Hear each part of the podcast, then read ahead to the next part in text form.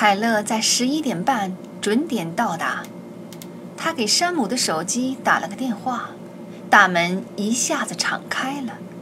他面前是一条村裂的柏油马路，空荡荡、黑黢黢的。依照山姆的指示，他沿着马路缓缓向前，寻找着那辆已经开进仓库里的汽车。一辆宝马车停在足球场另一头那么远的地方，车灯闪亮。凯勒迎着灯光，能隐约看到一个男子的身影。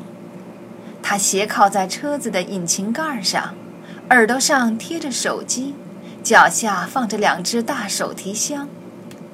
除了他以外，看不到还有其他人。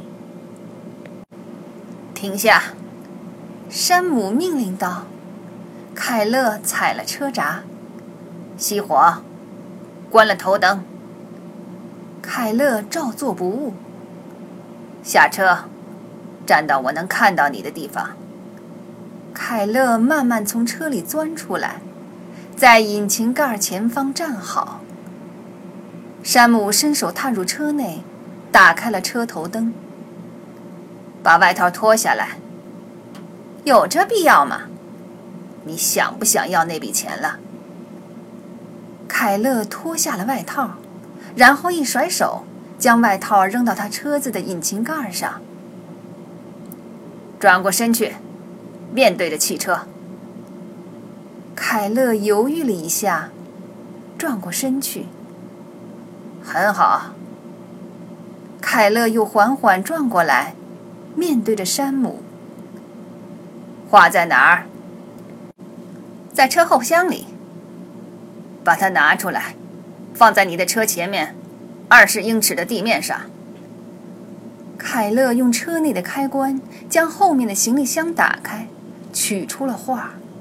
画被套上了一层玻璃纸保护膜，隐藏在一个建筑工地上用的结实耐用的垃圾袋里。他把画放在奔驰车前方二十余步远的水泥地面上，等着山姆的下一个指令。走回你的车里去。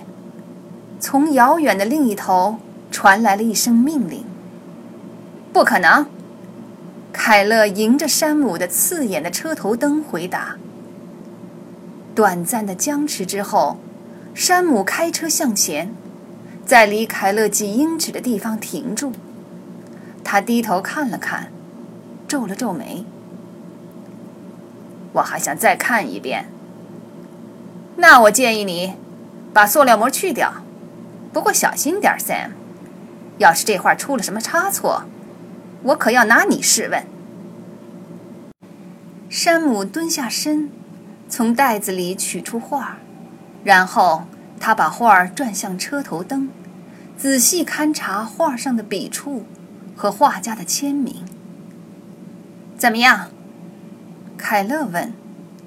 山姆检查了框架边上的指纹，又审视了一遍画布背面“博物馆”的标记。等一下，他轻声说：“再等一下。”十一点四十，凯勒的车从仓库里冒出头来。他一到大门前，门就开了。他将车掉头向右，一溜烟儿的从坐在长凳上的加布里尔面前驶过。加布里尔没理睬他，他的全部注意力都集中在弗朗索瓦密特朗大道上的那辆宝马车渐行渐远的尾灯上。他低下头看了看黑莓手机，不禁得意的一笑。他们上手了，他想。他们绝对上手了。红色的信号灯以一个健康人正常心跳的频率闪动着，信号流过巴黎郊区，然后向东，在通向兰斯的 A 四高速路上狂奔。加布里尔跟在宝马车后一公里以外的地方，凯勒则跟在加布里尔的车后一公里以外的地方。他们只在电话里交谈过一次，谈话时间很短，凯勒向加布里尔确认，交易进行的一帆风顺。山姆拿到了画，凯勒拿到了钱，钱就藏在车后箱，加布里尔放在向日葵副本旁边的垃圾袋里。只有其中的一捆百元欧钞，此时被塞在凯勒的上衣口袋里。怎么在你口袋里？加布里尔问。油钱，凯勒干脆的回答。从巴黎东郊到兰斯的一百二十公里路程，山姆只用了一个多小时多一点的时间就开完了。快到兰斯的时候，红灯突然在 A 四高速路上停住不闪了。加布里尔赶紧加速赶了一段路后，发现山姆正在路边的一个加油站加油。他立刻给凯勒打了个电话，让对方在路边停下。接着，他等到山姆再次上路后开了车。没过多久，三辆车又恢复了原来的间距。山姆打头阵，加布里尔在其后一公里处紧紧跟随，而凯勒则在加布里尔车后一公里远的地方断后。从兰斯，他们又向东推进了一些路程。穿过了凡尔登和梅兹，随后 A 四公路向南转弯，把他们带到了斯特拉斯堡。灰绿色的塞纳河水从斯特拉斯堡的城边流过。